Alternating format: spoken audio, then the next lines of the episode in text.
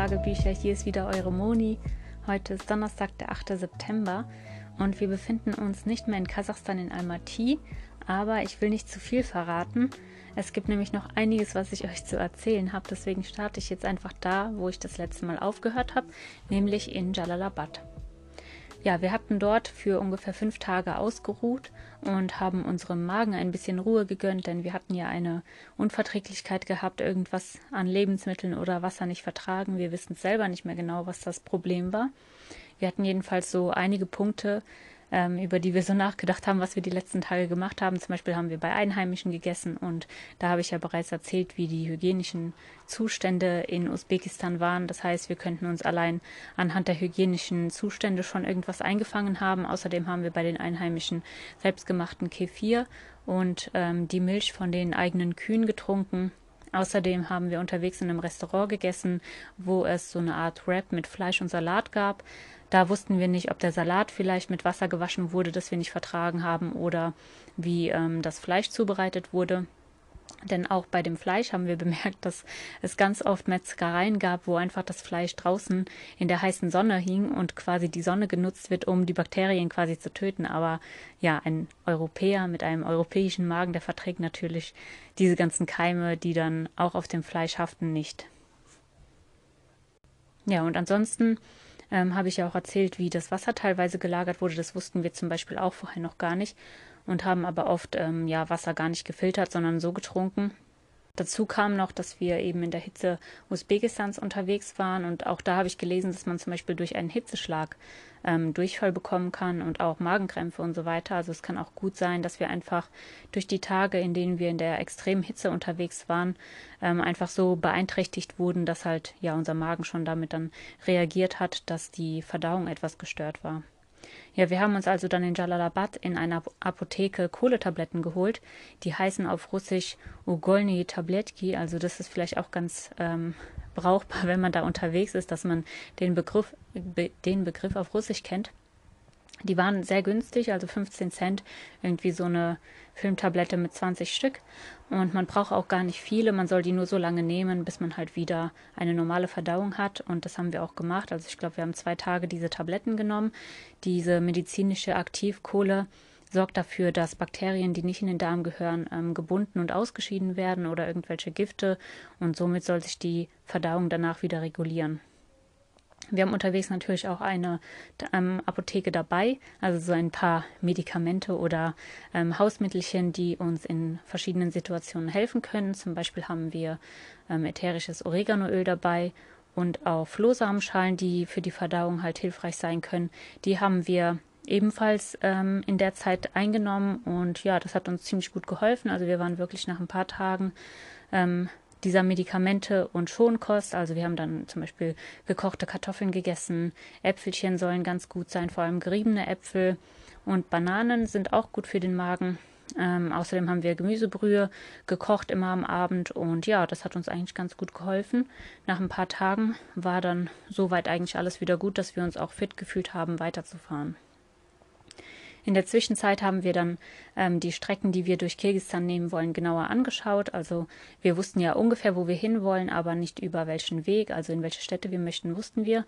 Und haben uns dann halt ähm, Routen von anderen Radreisen angeschaut oder auch ähm, Informationen, die es im Internet einfach über die Natur in Kirgisistan gibt, sodass wir wissen, welche Orte wir sehen möchten und ähm, haben dann darüber unsere Routen geplant. Was ganz cool ist, ist, dass auch andere Radreisende ihre Routen im Internet festhalten, so wie wir das auch machen. Also ihr könnt ja bei uns zum Beispiel in den Bio-Links auf Instagram und auch hier unter dem Podcast in den Show Notes könnt ihr ebenfalls unseren Routenlink finden. Da sieht man dann, wie wir gefahren sind und auch, wo wir zum Beispiel unsere Wildcamping-Spots hatten.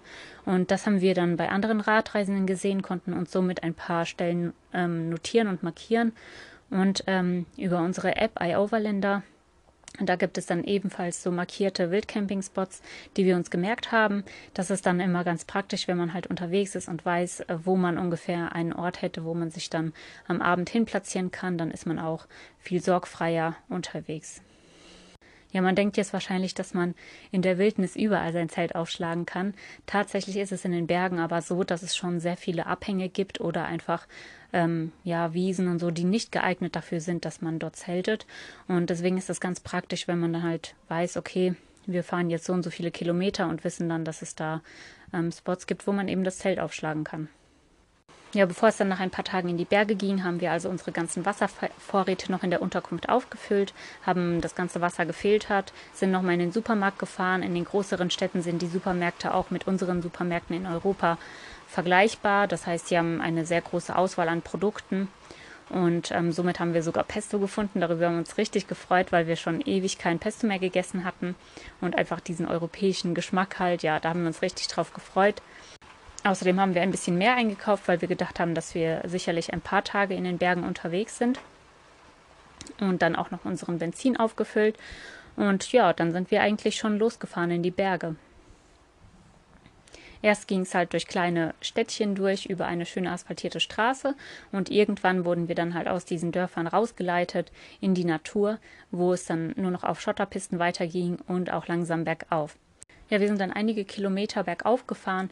Die Straße wurde immer holpriger und ähm, war nur noch eine Schotterpiste. Also es war dann schon ein bisschen anstrengend, auch da hochzufahren. Außerdem äh, war es sehr steinig und sandig gleichzeitig. Also wenn uns ein Auto zum Beispiel entgegengekommen ist, dann standen wir wirklich in einer richtigen Staub- und Sandwolke und haben sicherlich um die 100 Meter gar nichts gesehen, weil einfach der ganze Staub so aufgewirbelt war. Ja, und so sind wir dann weitergefahren, hatten, ähm, hatten auf dem Weg noch einen Stopp geplant an einer Wasserstelle, an dem wir eben unsere Wasservorräte nochmal aufgefüllt haben, bevor es dann weiterging zu unseren Wildcampingspots. Diese Tage, also ähm, den ersten Tag in die Berge und auch den nächsten Tag mit dem Aufstieg über einen Pass, den wir geplant hatten, habe ich auch auf Instagram ein bisschen genauer in Videoformat festgehalten. Also unter dem Highlight in den Bergen könnt ihr euch da nochmal ähm, ja, genauer ansehen, was wir da so erlebt haben. An der Wasserstelle haben wir uns schon mal etwas frisch gemacht und haben dann geplant, dass wir am Abend ähm, ja nur noch Feuchttücher benutzen, um uns sauber zu machen und um ein bisschen Wasser einzusparen, sodass wir dann halt jetzt die letzte Stunde bergauf auch nicht so viel Wasser mitschleppen mussten. Wir haben also geplant, dass wir genügend Wasser für den Abend, den nächsten Morgen und halt dann auch den Tag, also die ersten Stunden den Berg hoch ähm, haben. Ja, dann ähm, ging es zu den Wildcampingspots. Wir hatten für den Abend drei Wildcampingspots markiert, haben dann jeden so nacheinander abgefahren. Der erste war nichts, weil dort überall Pferde waren und auch überall ähm, Pferdefladen lagen. Dann äh, sind wir weitergefahren, da gab es dann eine wunderschöne Wiese an einem Fluss, aber da waren noch einige Leute, die am Schwimmen waren. Also sind wir auch da vorbeigefahren und haben dann einen äh, Spot gefunden, der ebenfalls wunderschön war, zwischen den Bergen gelegen. Ungefähr 300 Meter entfernt gab es einen Waggon, in dem eine Nomadenfamilie gelebt hat mit ihren Tieren. Also die hatten dann so Hühner, einen kleinen Zaun für die Hühner, ähm, einen Hund, Esel und ein paar Kühe. Und ja, wir, wenn man dann offen mit so Leuten umgeht, ähm, spiegeln die das einem meistens auch genauso zurück. Das heißt, als die uns angeschaut haben oder uns entdeckt haben, sage ich mal, ähm, da haben wir denen freundlich gewunken und die haben dann auch so, ja ganz lieb so zurückgenickt. Ähm, etwas später am Abend, als wir schon unser Zelt aufgestellt und gekocht haben, ist ähm, der Vater mit einem Sohn auf dem Esel noch vorbeigeritten in traditioneller kirgisischer Kleidung, also in so einem richtig bunten Wollpullover und die hatten dann beide auch so eine kirgisische Mütze an, also sah richtig süß aus. Genau, und ansonsten ähm, haben die uns eigentlich ziemlich in Ruhe gelassen, also waren halt bei sich zugange und haben sich um die Tiere gekümmert und wir haben uns um unser Zeug gekümmert. Als wir unser Zelt aufgestellt, fotografiert und gepostet haben, wurden wir gefragt, warum wir nur das Innenzelt aufstellen. Wir haben tatsächlich mehrere Gründe dafür. Zum einen fühlen wir uns einfach viel wohler, wenn wir nachts halt nur im Innenzelt schlafen können, weil wir direkt sehen können, was um uns herum passiert. Das heißt, wenn wir also nachts aufwachen, dann müssen wir einfach nur kurz ähm, ja uns anheben und dann können wir schon sehen, ähm, woher irgendwelche Geräusche kommen, ob unsere Fahrräder noch da sind. Zum Beispiel, das ist auch so ein Tick. Manchmal will man einfach nur sehen, ob die Fahrräder noch da sind, obwohl man gar nichts gehört hat. Einfach nur, weil man denkt, ah, vielleicht habe ich so tief geschlafen, dass ich nicht mitbekommen habe, was drumherum passiert ist. Und dann muss man halt immer das Innenzelt und das Außenzelt aufmachen und halt nachsehen. Und so, wenn man nur im Innenzelt schläft, dann muss man sich halt nur kurz aufrichten und kann schon direkt sehen, was drumherum passiert. Wir haben außerdem immer unsere Stirnlampen mit im Zelt. Das heißt, wir können auch damit ganz schnell dann nach außen leuchten. Und ähm, ja, in der Wildnis, da ist ja sowieso so gut wie keiner. Das heißt, man hat auch jetzt nicht das Bedürfnis, dass man äh, ja seine Privatsphäre so schützen muss, dass einen keiner sieht. Außerdem hat unser Zelt so eine Art Wanne. Das heißt also im Kopfbereich ist die Zeltwand noch ein bisschen ähm, dichter und dicker, so dass man also auch nicht ähm, direkt ja sehen kann, wie wir da schlafen, sondern eher im oberen Bereich ähm, ist es halt dann durchsichtig. Ja, was noch cool ist, ist natürlich, dass das Zelt besser durchlüftet ist. Das heißt also, es ist ein bisschen kühler. Gerade in den heißen Regionen ist es von Vorteil.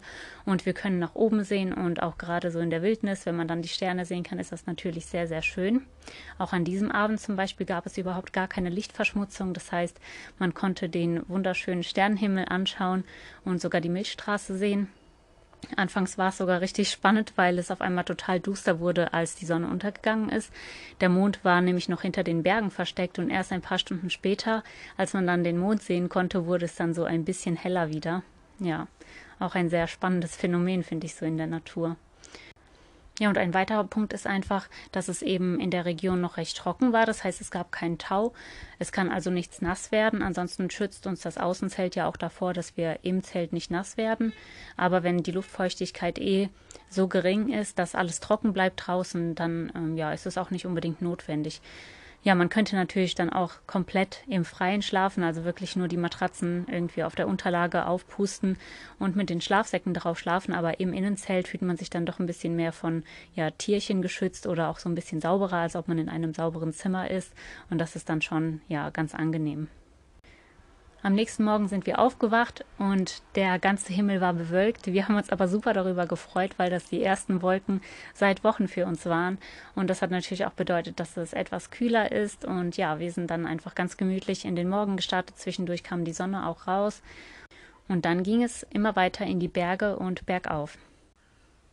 Ja, wir sind richtig gemütlich in den Morgen gestartet, haben Musik gehört und die ersten Kilometer waren auch noch nicht so anstrengend, also es ging noch nicht so steil bergauf, Somit konnten wir also richtig spazieren fahren und die Natur beobachten und auch so gucken, was wir halt so entdecken. In der Ferne hat man immer wieder Jurten gesehen. Das sind kleine Hütten, die rund gebaut werden aus einem Holzgerüst und dann werden weiße Baumwollstoffe um dieses Haus an dem Holz festgenagelt und da drin leben dann ähm, Familien. Auf dem Grundstück haben sie ihre Tiere, die sind also aus den Tälern in den Sommermonaten in die Berge gegangen, um dort eben ihre Tiere weiden zu lassen. Ja, es gab unterwegs auch ein paar Kinder, die zum Beispiel auf Eseln ähm, vorbeigeritten sind und immer wieder vereinzelt Menschen, die halt wirklich sehr, sehr einsam da oben leben. Allerdings haben wir auch immer wieder zum Beispiel Fahrzeuge entdeckt, mit denen die wahrscheinlich heutzutage auch runterfahren und Lebensmittel kaufen. Ansonsten haben wir gelesen, dass diese Wege, die wir mit dem Fahrrad gefahren sind, nur in den drei Sommermonaten ähm, offen sind und zugänglich sind und ansonsten wirklich fast äh, die ganze Zeit verschneit sind das Jahr über. Das heißt, dass auch in diesen Jahreszeiten dann wahrscheinlich keiner mehr in den Bergen unterwegs ist. Ja, an manchen Stellen hat man dann irgendwo auf den Bergen in der Ferne eine Herde entdeckt. Ähm, dort war dann auch ein Hirte unterwegs, auf einem Pferd geritten. Also die Kirgisen sind nicht zu Fuß unterwegs, sondern immer mit ihren Pferden.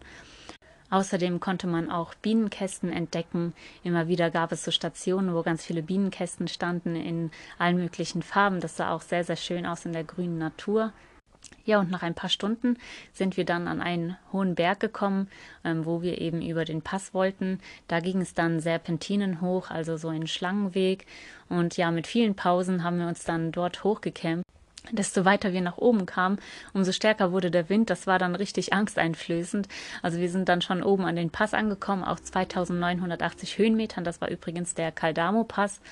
Ähm, ja, und das war wirklich so windig da oben. Also man hatte echt Angst, dass man weggepustet wird. Gott sei Dank waren die Straßen halt so breit. Ähm, ich habe ansonsten nämlich auch manchmal ein bisschen Höhenangst, wenn man halt äh, so richtig den Abhang schon runtersehen kann.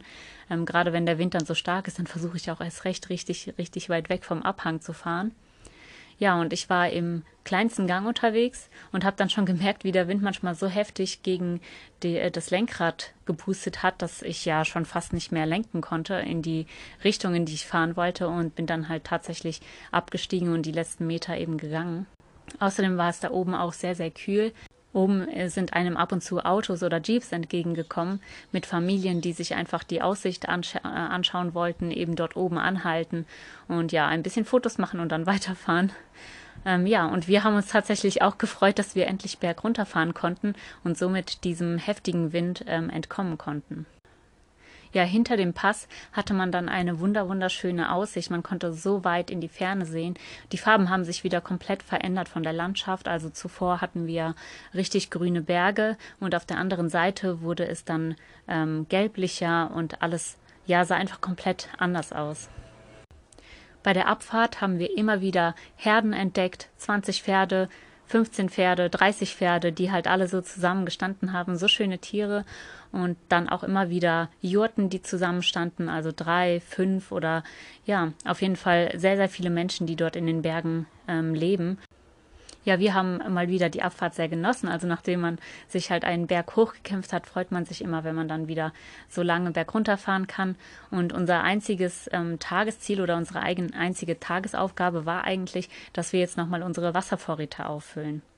Wir hatten uns also nochmal Wasserstellen angeschaut und die erste Stelle, die war ausgetrocknet und die zweite Stelle war ein Fluss.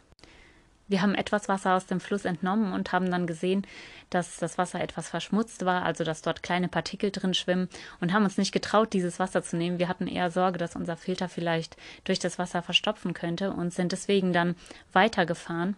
Auf dem Weg lag keine Wasserstelle mehr. Das heißt, wir mussten noch 20 Kilometer weiter in die nächste Stadt fahren, obwohl wir schon sehr, sehr müde waren. Schließlich haben wir auch einen ja, sehr krassen Aufstieg ähm, hinter uns gehabt, die letzten sechs Stunden ungefähr.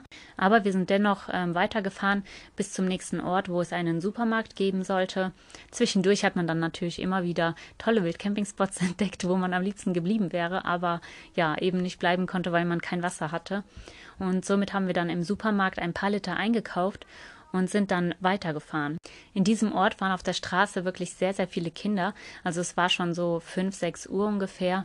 Und immer am Abend, wenn es ja etwas kühler wird, dann kommen ja die Leute eben auf die Straßen. Und als wir so durch die Stadt durchgefahren sind und die Kinder uns von weitem gesehen haben, sind ungefähr 15 Kinder wirklich auf die Straße gelaufen, haben uns ein bisschen den Weg versperrt. Manche haben uns dann die Hände ausgestreckt. Wir wollten eigentlich einfach nur schnell durchfahren. Und auf einmal wirft ein Kind ein Stein. Wir sind angehalten und waren wirklich etwas entsetzt, dass die Kinder eben, äh, ja, ein kleines Kind einen Stein geworfen hat und haben dann geschaut, ob irgendwo in der Nähe Eltern sind. Also wir haben uns wirklich sehr erschrocken, dass die Kinder so etwas machen, nur weil man denen jetzt vielleicht nicht genügend Aufmerksamkeit geschenkt hat oder was auch immer der Grund war. Aber es war wirklich weit und breit kein Erwachsener, der da irgendwie, ja, die Kinder zurechtgewiesen hätte oder so. Also sind wir dann einfach weitergefahren. Ja, das war natürlich ein Schockmoment für uns. Wir haben weiter dann nach einem Schlafplatz gesucht und plötzlich haben wir in der Ferne dann schon ähm, richtig dunkle Wolken aufziehen gesehen. Und desto weiter wir gefahren sind, umso mehr haben wir dann gemerkt, dass gleich ein Gewitter anfängt. Also es hat dann auch in der Ferne schon angefangen, richtig zu blitzen. Also man hat wirklich schon ähm, ja sehr Respekt davor bekommen und hat sich gedacht, okay, wahrscheinlich ist es auch keine gute Idee, wenn wir heute draußen bleiben. So ein Unwetter in den Bergen kann ziemlich gefährlich werden. Also haben wir dann auf der Karte nochmal geschaut, wo es Unterkünfte geben könnte und sind tatsächlich noch bis Kasaman gefahren. Ja, wir haben ursprünglich nicht gedacht, dass wir es an dem Tag bis in die Stadt schaffen und wir hatten ja auch ja genügend Lebensmittel und so dabei, weil das auch nicht geplant war, dass wir eben schon bis zu dieser Stadt kommen. Wir wollten wirklich nochmal in der Wildnis zelten, weil es dort oben halt auch wirklich überall sehr, sehr schön ist. Aber wir sind dann wirklich noch bis nach Kasaman gefahren. In Kasaman haben wir uns eine Unterkunft rausgesucht, die zum CBT gehört. Das ist eine, ähm, ein Verein, Kyrgyz Community Based Tourismus Association heißt der. Der hat ähm, überall in Kirgistan verteilt eben Unterkünfte, die einen gewissen Standard haben und ähm, womit einfach ja in abgelegenen Bergregionen die Lebensbedingungen für die Menschen verbessert werden sollen, indem die standardisierte Gästehäuser haben, die auch dann einen gescheiten Preis halt dafür bekommen und genau so, ein, so eine Unterkunft haben wir uns dann gesucht. Und die erste Unterkunft, die wir gerade so bei Sonnenuntergang dann erwischt haben, war aber komplett voll. Es gab allerdings dann noch eine zweite, die ein paar Häuser entfernt war. Und ja, die Leute ähm, in diesem Gästehaus, das schon voll war, haben uns dann geholfen, haben im anderen Gästehaus angerufen und haben uns dann ähm, ja dahin weiterverwiesen, haben uns den Weg gezeigt. Und wir sind dann halt in unserer Unterkunft angekommen. Ja, dort wollten wir zwei Tage Pause machen. Ähm, zum einen, weil es hieß, dass das Wetter sehr schlecht werden soll. Und zum anderen, weil wir wirklich sehr fertig waren von diesem Bergaufstieg. Also es war ziemlich anstrengend, auch wenn ich das jetzt so ganz kurz erzählt habe. Jedenfalls war auch am Abend dieses Gästehaus ebenfalls ganz, ganz voll. Und gerade als wir in den Hof reingefahren sind, hat es angefangen zu regnen. Also das war wirklich eine richtige Punktlandung. Und man hat auch in der Ferne schon die ganze Zeit den Donner gehört und die Blitze gesehen. Also man war wirklich sehr froh, dass man dann nicht gerade im Zelt irgendwo draußen war. Ja, Andererseits kann es natürlich auch sein, dass die ähm, Gewitter in den Bergen sehr lokal sind. Das heißt also, wenn wir vielleicht schon 20 Kilometer vorher unser Zelt aufgeschlagen hätten, hätte das auch sein können, dass wir gar nicht im Gewitter zum Beispiel gelandet wären. Ne? Man weiß es nicht. Ja, diese Unterkunft hatte jedenfalls ähm, ja ganz ordentliche Zimmer. Man hatte dieselbe Bettwäsche. Ähm, außerdem gab es eben eine westliche Toilette und auch eine ähm, traditionelle kirgisische Toilette, also man konnte sich aussuchen, wohin man geht. Es gab eine gescheite Dusche und somit ja hat man sich da wirklich ähm, sehr wohl gefühlt. Es war auch ein Frühstück ähm, da, also es wurde ein Frühstück angeboten. Das war nochmal ein etwas größerer Ort in den Bergen. Ähm, dort gab es auch Supermärkte, somit konnten wir also dann nochmal für die nächsten Tage dann gut einkaufen, bevor es dann halt wieder etwas in die Wildnis ging. Wir wollten uns unter anderem ein neues Feuerzeug kaufen, denn unser Feuerzeug war ein Gasfeuerzeug und die funktionieren in der großen Höhe nicht. Und ja, bevor wir dann halt nachts nichts kochen können, ähm, haben wir natürlich gedacht, okay, wir müssen uns ein Feuerzeug mit Feuerstein besorgen, damit wir eben in der Höhe trotzdem Feuer machen können. Ja, diese Feuerzeuge gab es aber in keinem Supermarkt. Also wir sind wirklich dann in ähm, zwei Supermärkte gegangen Somit haben wir uns also Streichhölzer geholt und waren gespannt, ob wir die brauchen werden und ob das dann funktionieren wird. Wie schon gesagt, war am Abend die Unterkunft ähm, komplett voll. Es gab auch andere Touristen, die in derselben Unterkunft waren. Ähm, aus Spanien gab es welche, da war eine Familie aus Kasachstan, die mit dem Jeep angereist ist. Und es war auch ganz interessant, ähm, die Leute so ein bisschen zu beobachten. Zum Beispiel beim Frühstück sind äh, die Spanierinnen einfach mit so ähm, ja ihren Pyjamas rumgelaufen. Also die hatten wirklich ganz knappe Sachen, so eine Hotpants und so ein Top an. Und ich war ein bisschen erschrocken davon, weil wir ja doch schon seit einigen Monaten jetzt in den ähm, islamischen Regionen unterwegs waren. Das heißt, wir waren auch schon so ein bisschen an die Blicke gewöhnt, haben geschaut, dass wir uns angemessen kleiden. Also ich habe zumindest geschaut, dass ich ähm, ja eher lange Sachen anhabe oder zumindest ein lockeres Oberteil, das auch über den Hintern geht. Und ähm, ja, wir waren schon so ein bisschen erschrocken, als wir dann am Morgen gesehen haben, wie die anderen Touristen da rumgelaufen sind und dass die gar nicht gejuckt hat. Aber viele kommen halt einfach in diese Regionen, um so zwei Wochen Urlaub zu machen. Da kriegt man natürlich auch nicht so ein Gespür für die Kultur. Am Abend hatte es, wie gesagt, angefangen zu regnen und dann sind tatsächlich einige der anderen Gäste immer im Poncho auf die Toilette gelaufen. Die war nämlich am Ende des ähm, Grundstücks irgendwo ganz hinten in der Ecke. Und ja, das ist halt so ein Nachteil bei diesen Toiletten in den Regionen, dass die halt immer draußen gebaut werden. Eine Einheimische hatte uns sogar erklärt, warum die Toiletten draußen gebaut werden. Denn ähm, man hat in dieser Kultur den Glauben, dass man auf der Toilette, wenn man sein Geschäft verrichtet, quasi auch die bösen Geister sozusagen rauslässt. Und die möchte man nicht im Haus haben. Deswegen werden die Toiletten wirklich in die hinterste Ecke vom Grundstück gebaut. Und ja, damit halt einfach alles Böse vom Haus fern bleibt. Selbst wenn die Toiletten dann schon modern sind, auch da werden die Toiletten trotzdem noch in ein Häuschen irgendwo an den Rand des Grundstücks gebaut. Am nächsten Tag sind die anderen Gäste alle abgereist, somit waren wir dann nur noch alleine in der Unterkunft und es ist auch bis zum Ende des Tages ähm, niemand anderes mehr angereist. Wir haben uns dann mit den Gastgebern so ein bisschen austauschen können, das war ganz interessant. Ähm, die waren Moslems und ja, die Frau hat mir geholfen, hat ähm, für uns am nächsten Morgen Eier gekocht, damit wir die unterwegs auch noch mitnehmen können. Zum Frühstück ähm, gab es Bonbons, Früchte, Trauben und Aprikosen ähm, außerdem Tee und noch dieses typische kirgisische Brot, Lipöschka heißt das, also Fladenbrot im Prinzip. Außerdem ähm, ja ein Ei, so wie wir es uns gewünscht haben. Also wir haben dann jeden Morgen Spiegelei dort gegessen, haben die Zeit genutzt, um noch ein bisschen Wäsche zu waschen.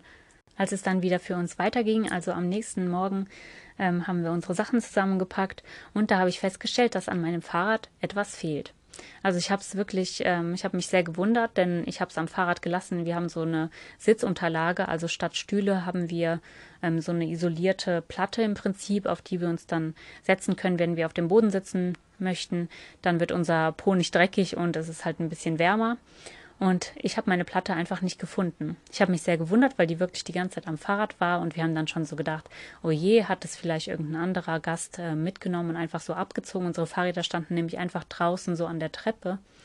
Ja, irgendwann kam mir dann die Gastgeberin entgegen und hatte eben diese Platte in der Hand. Und dann habe ich gefragt, hey, wo hast du die denn jetzt gefunden? Und dann erzählt die mir, ja, da hinten bei den Toiletten. Und ich so, wie kommt es denn dahin? Und dann meinte sie, dass eben ähm, ihr Sohn am Tag zuvor das Fahrrad genommen hatte und eine Runde über den Hof gedreht hat ja, wir haben erstmal geschluckt. Wir wollten jetzt natürlich da auch ähm, nicht meckern oder so, aber wir waren natürlich etwas entrüstet und haben uns gedacht, okay, das nächste Mal werden wir dann die Fahrräder, auch wenn die in einem Hof stehen, trotzdem festketten, damit halt keiner dran geht. Ja, wir haben dann auch überlegt, wann hätte der das machen können. Wir waren ja fast die ganze Zeit im Grundstück und auf dem Anwesen und tatsächlich haben die anscheinend so ungefähr 20 Minuten genutzt, in denen wir den Tag vorher im Supermarkt waren und er hat dann einfach das Fahrrad ausgetestet. Ja, zuvor waren wir jetzt nur eine Nacht Wildcampen. Das heißt, ähm, ich habe auch nicht nochmal das Benzin aufgefüllt, das wir in Jalalabad ja voll gemacht hatten. Das reicht normalerweise so für ja, drei, vier Tage, wenn man wirklich morgens und abends den Kocher ähm, ansch anschmeißt. Außerdem hatte ich auch zuletzt in Jalalabad Geld abgehoben, wollte ursprünglich mehr Geld abheben und ähm, habe es dann aber doch dabei belassen und hatte irgendwie so 100 Euro umgerechnet etwa abgehoben. In den Regionen ist es immer ganz wichtig, dass man Bargeld hat, weil in ganz vielen Supermärkten ähm, die Kartenzahlung nicht funktioniert. Und deswegen haben wir wirklich immer geschaut, dass wir halt genügend Bargeld dabei haben. Als nächstes hatten wir dann wieder eine Passage geplant, die ungefähr zwei, drei Nächte ähm, durch die Natur gehen sollte. Und somit haben wir uns eigentlich ganz gut vorbereitet gefühlt. Ja, bei schönem Sonnenschein sind wir also dann wieder in die nächste Bergpassage gestartet und haben einfach den Tag genossen. Ich fand die Landschaft in Kirgisistan wirklich sehr beeindruckend, weil gefühlt alle 10 bis 20 Kilometer wirklich die Landschaft komplett anders ausgesehen hat und über jeden Pass, über den man drüber gekommen ist, auch da sah es jedes Mal wieder komplett anders aus. Was ich jetzt nicht erwähnt hatte, ähm, als wir die erste Unterkunft in Kasaman angefahren sind am Abend, haben wir dort zwei Fahrräder stehen gesehen und haben vermutet, dass da andere Radtouristen sind. Und als wir die nächsten Tage dann wieder gestartet sind, haben wir auf der Schotterpiste, über die wir ja langfahren mussten, ähm, Fußspuren dann entdeckt, also äh, so Fahrradfußspuren. Und es ist eigentlich ganz selten, dass dort die Einheimischen selber so weite Wege äh, mit dem Fahrrad zurücklegen. Also wenn, dann sind die wirklich mit Pferden unterwegs oder eben mit so großen Fahrzeugen. Und deswegen haben wir vermutet, dass außer uns noch andere Touristen unterwegs sind und haben uns irgendwie richtig gefreut, weil wir schon ewig keine anderen Radfahrer unterwegs gesehen haben. Wir haben dann auch mal überlegt, wie lange es her war, dass wir andere Radfahrer gesehen haben. Und tatsächlich waren die letzten Radfahrer, die wir gesehen haben, ähm, in Griechenland unterwegs. Und die Länder danach, also wir haben zwar in ähm, der Türkei noch mal welche kennengelernt, aber das war halt nur durch Zufall, weil wir gerade noch bei einem Warmschauer waren, wo die eben dann auch zu Gast waren. Und ansonsten haben wir immer über Social Media gesehen, dass ja andere Radfahrer ebenfalls im selben Land und vielleicht so paar Tage voraus oder hinter uns sind, aber wir haben einfach niemanden getroffen. Also haben wir uns wirklich richtig gefreut und haben uns so gefragt, werden wir die einholen oder sind äh, die Spuren von gestern, sind die vielleicht gestern schon gestartet und so. Also es war irgendwie für uns so ein bisschen aufregend auch zu sehen, werden wir diese Menschen treffen. Als wir dann losgefahren sind, sind irgendwann wieder richtig dunkle Wolken über uns aufgezogen und es hat auch wirklich angefangen zu regnen. Wir haben angehalten, haben unsere komplette Regenkleidung angezogen und haben ein bisschen gewartet und nach ungefähr fünf Minuten hat der Regen wieder aufgehört und die Sonne kam so warm und äh, stark wieder raus, dass wir die Regenkleidung wieder ausziehen mussten. Also wir haben danach wirklich so gedacht, okay, wenn hier in den Bergen Wolken aufziehen, ähm, muss man eigentlich nur ein paar Minuten warten, dann zieht das Gewitter schon wieder vorbei. Man muss sich gar keine Sorgen machen. Und so sind wir wirklich den ganzen Tag eigentlich dann schon weitergefahren und haben gar nicht mehr über den Regen nachgedacht. Also haben wirklich manchmal sogar gesehen, wie die Wolken einfach an uns vorbeigezogen sind, irgendwo 100 Meter weiter, dass es da geregnet hat. Und ähm, genau, haben uns darum eigentlich gar keine Gedanken mehr gemacht. An dem Tag hatten wir nur einen kleinen Pass zu machen, der war aber ebenfalls wunderschön. Ähm, die Bilder sind ebenfalls alle unter den Kirgistan-Highlights zu finden. Und unser nächstes Ziel war dann ein kleines Bergdorf, in dem wir nochmal unsere Wasservorräte auffüllen wollten.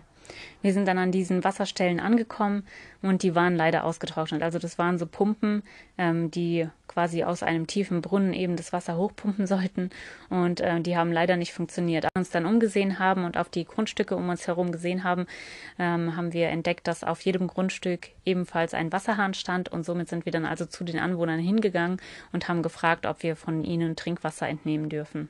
Ja, während wir dann unsere Wasserblasen ähm, auf die Fahrräder geschnallt haben, kamen zwei Männer auf uns zugelaufen und die haben dann äh, gemeint, dass irgendjemand zu ihnen gesagt hätte, wir würden eine Unterkunft suchen. Ja, das war ja nicht der Fall.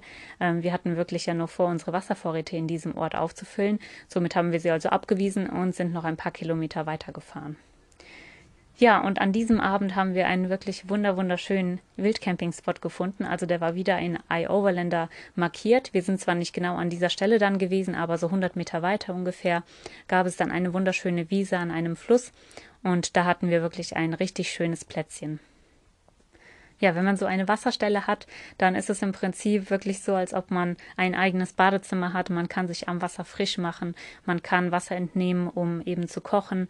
Und ähm, an dieser Stelle war das Wasser auch sehr, sehr klar und sogar ohne Partikel oder so. Das heißt, ja, man konnte es wirklich bedenkenlos trinken.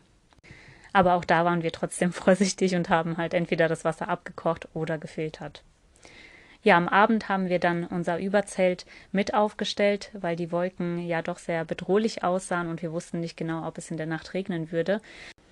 Unser Campingspot war in der Nähe von einem alten Stall, der nicht mehr bewohnt war, und unsere Fahrräder haben wir dann quasi hinter diesem Stall versteckt. Ja, ansonsten war weit und breit niemand. Das heißt, ähm, wir hatten wirklich auch Privatsphäre, haben uns dort sehr wohl gefühlt. Und als wir am Abend dann eingeschlafen sind, hat es tatsächlich noch angefangen zu regnen. Wir hatten zuerst ähm, die Türen offen gelassen, damit wir zumindest so ein bisschen raussehen können und mussten dann letztendlich doch unser Zelt komplett schließen, damit eben auch in unserem Vorraum in der Abside nichts nass wird.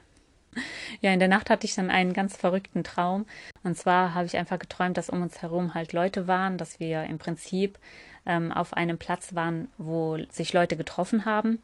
Und dieser Fluss, der war nicht mehr so klein, sondern der war ein richtig großer Fluss, auf dem auch ein Schiff Platz hatte. Und in meinem Traum war das dann so, dass eben die Leute, die um uns herum waren, alle auf dieses Schiff wollten. Und man hat dann angefangen, ähm, ja, die Leute hatten halt ihre Koffer dabei, haben die dann zum Beispiel an dem Stall dort abgestellt und alles, was dort stand, also die ganzen Koffer, die wurden alle auf das Schiff geladen. Und wie ich euch erzählt habe, haben wir ja unsere Fahrräder hinter dem Gebäude abgestellt. Also haben die auch unsere Fahrräder, weil die gedacht haben, die gehören zu jemandem mit auf das Schiff verfrachtet. ja, das sind wirklich die verrücktesten Träume. Ich habe dann im Traum gerufen, nein, ähm, wir sind doch hier im Zelt, die Fahrräder, die gehören zu uns, nehmt die nicht mit. Und äh, so konnten wir das noch rechtzeitig verhindern. Aber das sind dann halt so bescheuerte Träume, die man irgendwie unterwegs hat. Ne? Da merkt man doch, dass man sich irgendwo unterbewusst Sorgen macht, ähm, ob den Fahrrädern draußen ähm, irgendwas passiert. Ich kann mich da auch an einen ganz alten Traum erinnern, den hatte ich 2019 auf unserer allerersten Radtour. Und zwar waren wir ja dort ähm, in Deutschland unterwegs Richtung Bodensee und unsere allererste Nacht haben wir in einem Maisfeld in der Nähe von Rastatt verbracht. Auch da waren wir eigentlich richtig gut ähm, versteckt, wenn ich so im Nachhinein denke. Und da habe ich geträumt, dass nachts ein Traktor gekommen ist und der hatte dann vorne so eine riesengroße Schaufel und der ist dann einfach ins Feld gefahren, hat uns gesehen, hat uns samt Zelt und Fahrrädern aufgeladen vorne und dann ist er mit uns in die Stadt gefahren und hat uns dort einfach auf dem Marktplatz rausgeschmissen. Also so nach dem Motto, ähm, blamiert euch hier, ne, was macht ihr, schämt euch, dass ihr so einfach in meinem Feld übernachtet habt. ja. An sich hatten wir aber eine sehr ruhige Nacht ähm, an diesem Wildcamping-Spot.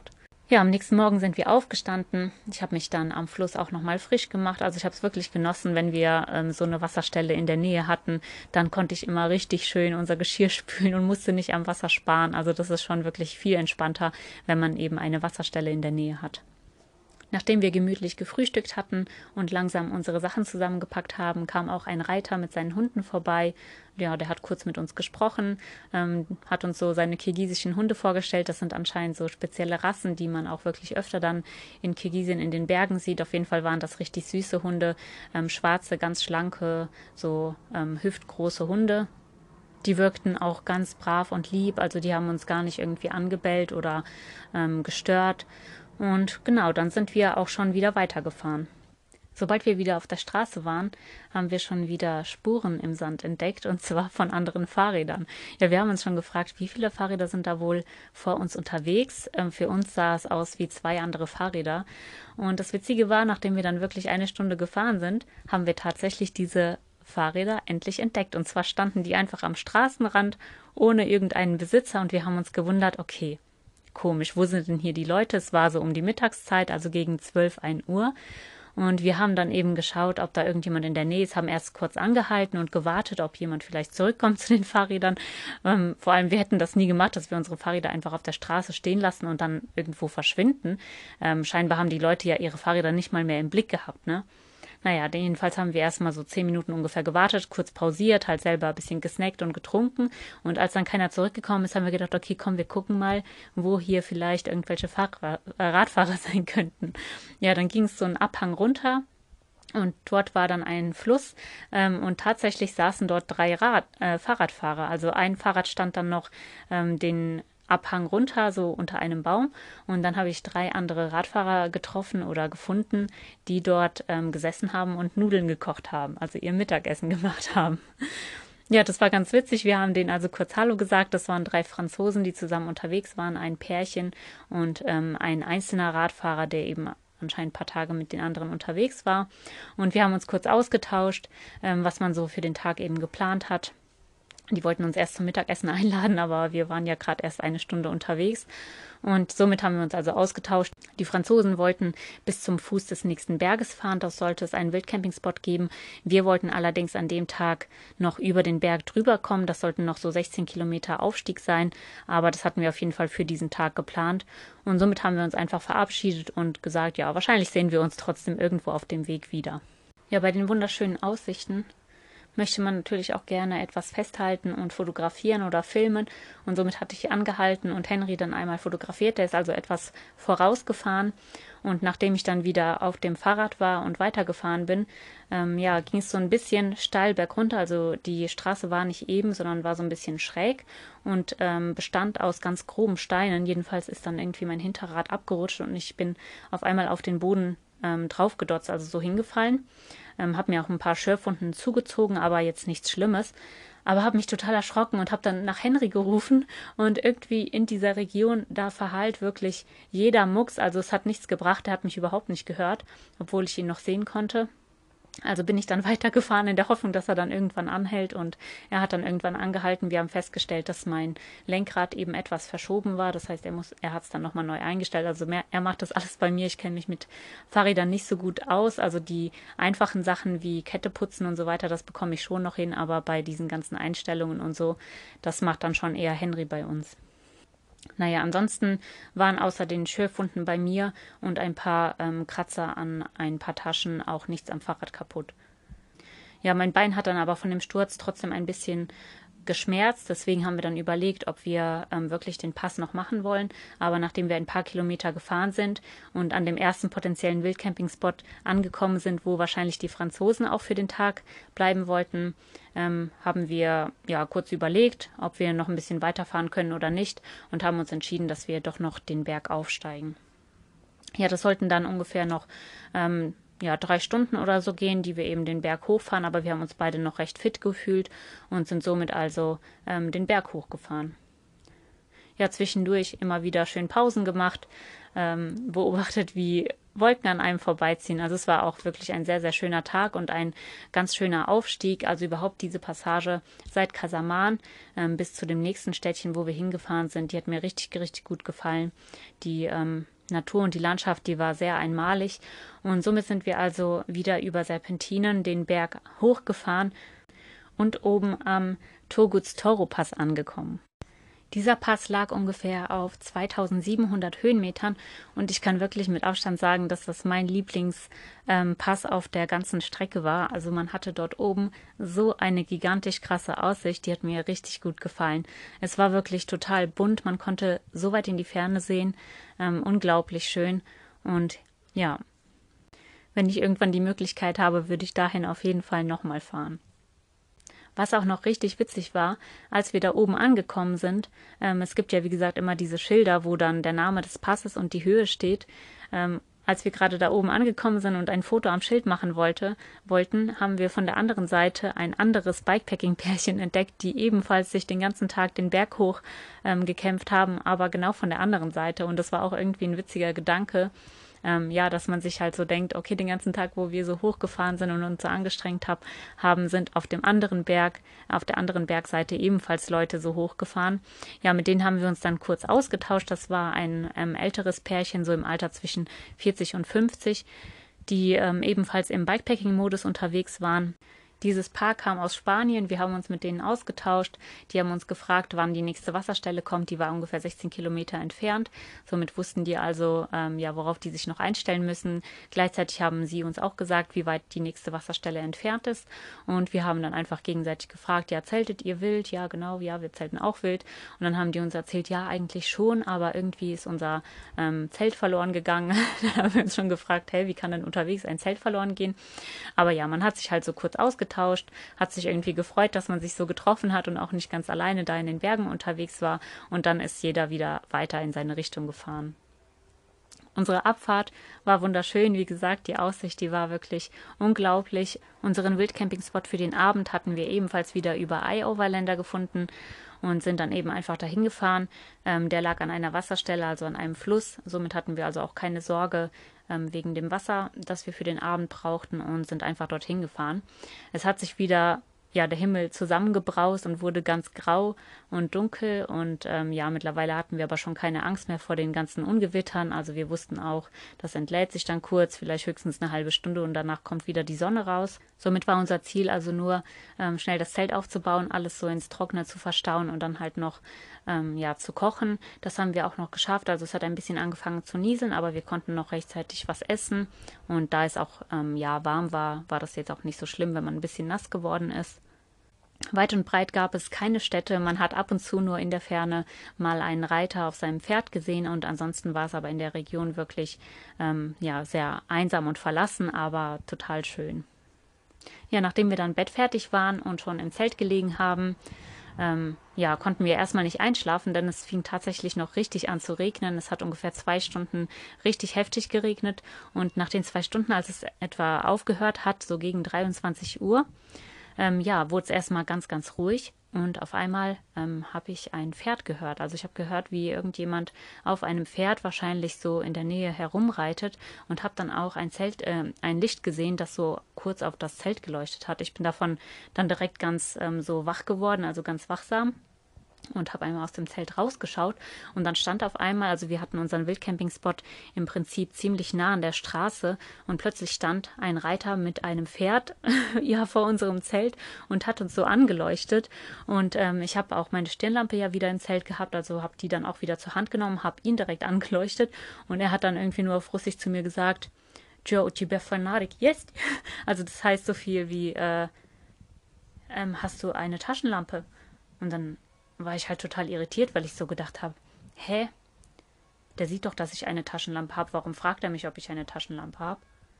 Und dann habe ich einfach nur auf Englisch geantwortet und habe halt so gesagt, ja, ich verstehe nichts, ich verstehe nichts, so, weil ich auch ähm, gehofft habe, dass er dann halt ja weiterzieht und weggeht.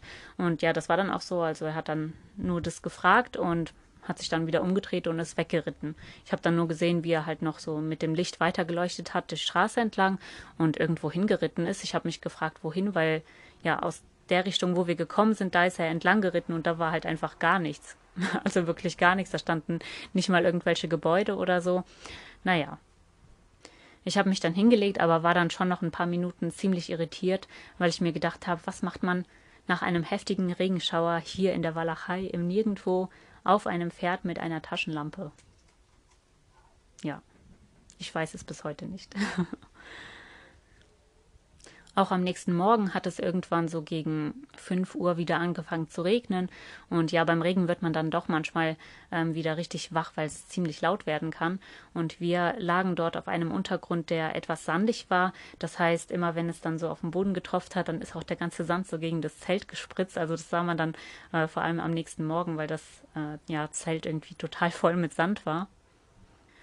Ja, jedenfalls sind wir dann also immer wieder mal wach geworden, wieder eingeschlafen und irgendwann gegen 7 Uhr hört man dann wieder ein Pferd und ein Reiter scheint wieder so an unserem Zelt vorbeispaziert äh, zu sein und ruft dann halt einfach so Hello. ja, keine Ahnung. Ich glaube, in Deutschland würde man das jetzt nicht machen. Also ich würde das zumindest nicht machen, wenn ich ein Zelt sehen würde. Dann würde ich mir denken, okay, die Leute, die schlafen, wenn die jetzt nicht außerhalb des Zeltes sind. Und dann würde ich einfach versuchen, leise zu sein. Aber ja, ist anscheinend bei denen ein bisschen anders. Ja, irgendwann, als wir dann bereit waren aufzustehen, sind wir dann auch aus dem Zelt geschlüpft, haben Frühstück gemacht und äh, nach kurzer Zeit kam dann ein Vater mit seinem Sohn, also zu zweit, auf dem Pferd angeritten und ja, wir standen ungefähr zwei Meter von einem Fluss entfernt und der hat dann einfach sein Pferd in diesem Fluss gedrängt, ähm, ja, wo wir zum Glück vorher schon das Wasser entnommen hatten, ähm, ja, um uns Frühstück zu machen. Und jedenfalls hat er sein Pferd gedrängt, hat uns dann nur angeguckt, hat auch gar nicht geredet oder so, aber das war schon sehr komisch. Also auch da hätte ich mir in dem Moment ähm, hätte ich das persönlich zum Beispiel nie gemacht. Ich wäre nie so nah einfach an Fremde rangekommen und hätte mich dann dahingestellt und mein Pferd gedrängt. Also das war wirklich schon, ja, im Prinzip in unserem, in unserem Hof sozusagen stand er mit seinem Pferd, ne? Naja, nachdem das Pferd dann ähm, satt war, sind die dann auch wieder weitergeritten. Ja, für diesen Tag war geplant, dass wir wieder in ein Städtchen kommen, wo es nochmal ein bisschen mehr Infrastruktur gibt, das heißt Supermärkte und Unterkünfte. Und da wir ja zwei Nächte draußen unterwegs waren, hatten wir geplant, ja, uns da nochmal eine Unterkunft zu nehmen für ein oder zwei Nächte. Vor allem nach meinem Sturz hätte ich halt gerne einfach so einen Pausentag gehabt. Außerdem haben wir gesehen, dass die Etappe nach diesem Örtchen wirklich etwas länger nochmal durch die Natur geht. Also da würden wir wahrscheinlich drei bis vier Nächte wirklich in der Natur komplett unterwegs sein, ohne die Möglichkeit zu haben, einzukaufen ähm, oder eben nochmal eine Unterkunft zu nehmen. Als wir dann aber so unsere Ressourcen angeschaut haben, habe ich festgestellt, dass wir nicht mehr so viel Geld haben. Das heißt, das würde vielleicht für eine Nacht reichen. Und ähm, deswegen haben wir dann schon so ausgetüftelt, okay, wir schauen erstmal in den Supermärkten, ob man da mit Karte zahlen kann. Dann äh, ja, kann man vielleicht in den Unterkünften halt zwei Nächte bezahlen. Und ansonsten müssten wir halt überlegen, wie wir das mit dem Bargeld eben managen. Ja, als wir dann in diesem kleinen Ort ankamen, waren aber natürlich die Supermärkte einfach nur ganz, ganz kleine Tante-Emma-Läden. Und es gab auch nirgendwo eine Bank. So, das heißt, wir sind also in die ganzen Supermärkte gefahren, ähm, haben dann an der Kasse nachgefragt, ob man mit Karte zahlen kann. Und ja, leider war das nicht möglich. Also war dann unsere nächste Idee, dass man vielleicht in der Unterkunft, weil das auch wieder eine von CBT sein sollte, dort vielleicht die Möglichkeit hat, mit Karte zu zahlen. Das hatten wir nämlich einmal in Kirgistan. Ja, dann sind wir also die Unterkunft angefahren, haben dort nachgefragt und das wäre zwar nicht möglich gewesen, aber ähm, wir hatten dann mit dem Gastgeber ausgetüftelt, dass die Nachbarin, die irgendwie ein Postamt hat, auf jeden Fall ähm, die Möglichkeit hatte, Geld zu wechseln und wir somit also Dollar zum Beispiel zahlen könnten und ähm, kirgisisches Geld halt zurückbekommen hätten. Ja, erstes Problem Bargeld wäre somit also gelöst. Nächstes Problem Tankstelle. Wir haben nicht bedacht, dass wir die nächsten Tage ja so lange in der Wildnis unterwegs sind. Und deswegen hatten wir ja zuletzt in Jalalabad getankt und es gab weit und breit auch erstmal keine Tankstelle. Naja, wir haben dann ähm, überlegt und geschaut, einmal die Benzinflasche geöffnet und haben halt gedacht, okay, wahrscheinlich müssen wir einfach ein bisschen am Benzin sparen, aber das würde vielleicht schon irgendwie für die Berge reichen. Ja, somit haben wir uns dann in der Unterkunft das Zimmer angeschaut und ähm, ja, der Gastgeber hat uns dann einen Raum gezeigt, der keine Betten hatte und ähm, hat dann halt nur so auf die Seite vom Zimmer gezeigt, wo ganz viele Matratzen, also so ganz dünne Matratzen, die sind ungefähr so fünf bis sieben Zentimeter dick, ähm, ja, aufgestapelt waren und hat uns eben vorgeschlagen, dass wir dann ja hier auf chinesische Art und Weise auf dem Boden schlafen können, auf diesen Matratzen ja, das hat uns erstmal schon nicht gefallen, dass wir halt dafür Geld bezahlen sollen, dass wir auf dem Boden schlafen.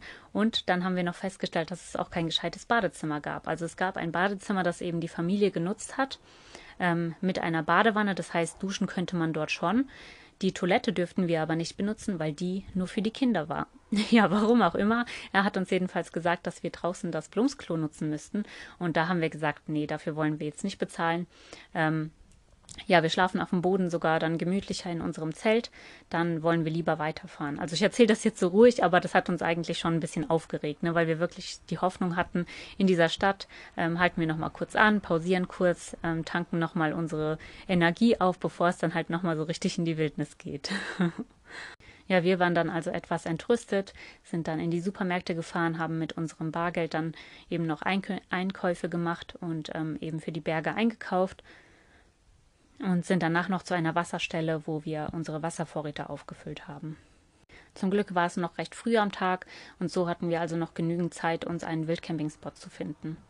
Wir sind also weitergefahren und auch da gab es dann nochmal eine markierte Stelle, an der wir wild zelten wollten und mussten dafür aber ähm, ja 16 Kilometer über eine sehr, sehr schlechte Straße fahren. Man kam da wirklich so langsam vorwärts, obwohl die ganz eben war. Also die ging nicht berghoch oder so.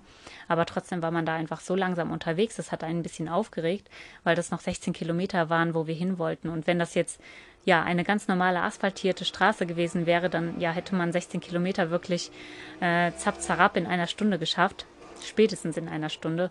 Und so waren wir dann irgendwie doch noch zwei oder drei Stunden auf dieser Schotterpiste unterwegs, bis wir dann endlich an unserem ähm, ja, Zeltplatz angekommen sind. Ja, der war dafür aber richtig schön. Wir waren schon am Fuß des Berges, das heißt, äh, am nächsten Tag könnten wir wirklich dann auch schon direkt wieder in die Berge starten, bergauf. Und ähm, ja, da konnten wir uns ähm, wieder an einer Wasserstelle, an einem Fluss unser Zelt aufschlagen und dann richtig schön nochmal den Abend genießen. Ja, ich würde sagen, ich stoppe den Podcast an dieser Stelle, bevor das Abenteuer Berge wieder beginnt. Und ähm, ja, was uns als nächstes erwartet, ähm, das hört ihr dann in der nächsten Folge. Seid auf jeden Fall gespannt. Vielen Dank fürs Einschalten. Eure Moni. Ciao.